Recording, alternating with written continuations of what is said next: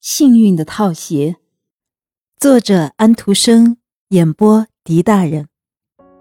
我有一种稀有的愉快的感觉，现在什么东西都能看清楚，我觉得自己的头脑非常清醒。不过我知道，明天如果我能记得某些情景的话，我一定会觉得这是幻想。但是我已经亲身体验过，一切聪明和美丽的东西。正如妖精藏在地下的钱一样，人们只能在梦中听到和谈到。当一个人得到这些东西的时候，他是豪华和富贵的。不过在阳光下检查一下，他们就只是石头和干枯的叶子罢了。他叹了一口气，颇有点牢骚的情绪。他把在树枝间跳跃着的、唱着歌的几只小鸟凝望了一阵，说道：“他们比我要幸福得多。”飞翔是一种愉快的艺术，那些生而就能飞的动物真是幸运。是的，如果我变成任何东西的话，我就希望变成这样一只百灵鸟。不一会儿，他的上衣衣袖就连到一起，变成一双翅膀；他的衣服变成了羽毛，套鞋变成了雀爪。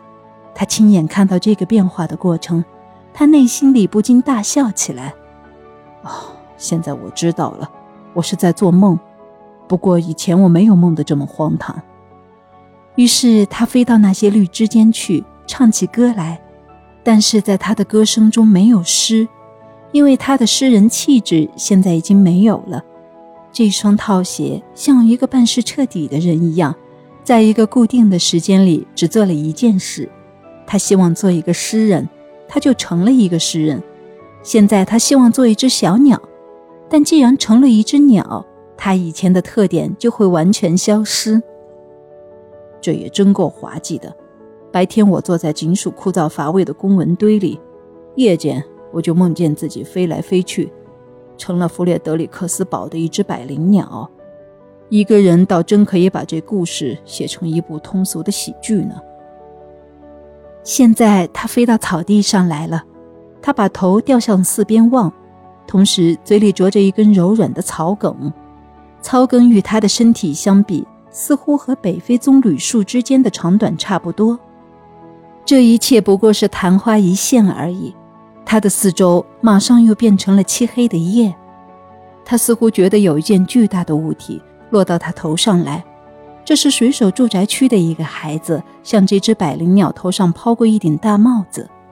一只手伸进帽子里来，把露士的背和翅膀抓住，弄得他不得不叽叽喳喳地叫起来。他感到一阵惊恐的时候，大声叫起来：“你这个无礼的混蛋！我是警察署的书记呀！”可这声音在孩子的耳中听来，不过是一阵叽叽喳喳罢了。他在鸟的嘴上敲了几下，带着他走了。在一个小巷里的小孩碰见另外两个孩子，这两个人。就出身而言，是属于受过教养的那个阶级；可是就能力来讲，他们是属于学校中最劣的一等。他们花了八个银毫把这只小鸟买走了，因此这位路士就被带回到了哥本哈根，住进歌德街上的一个人家里去。幸好我是在做梦，否则我真要生气了。起先我是一个诗人，现在我却成了一只百灵鸟。是的，这一定是诗人的气质使我转变成这个小动物，这也真是倒霉之极。尤其当一个人落到小孩子手中去的时候，我倒希望知道这会是一个什么结果。孩子把他带到一个非常漂亮的房间里去，一个微笑的胖太太向他们走来，他把这只百灵鸟叫做一个普通的田野小鸟。不过当他看到他们把他带来的时候，并不感到太高兴。他只让这只小鸟在这儿待一天，而且他们还得把它关进窗子旁的那个笼子里去。也许他能逗得波贝高兴一下吧。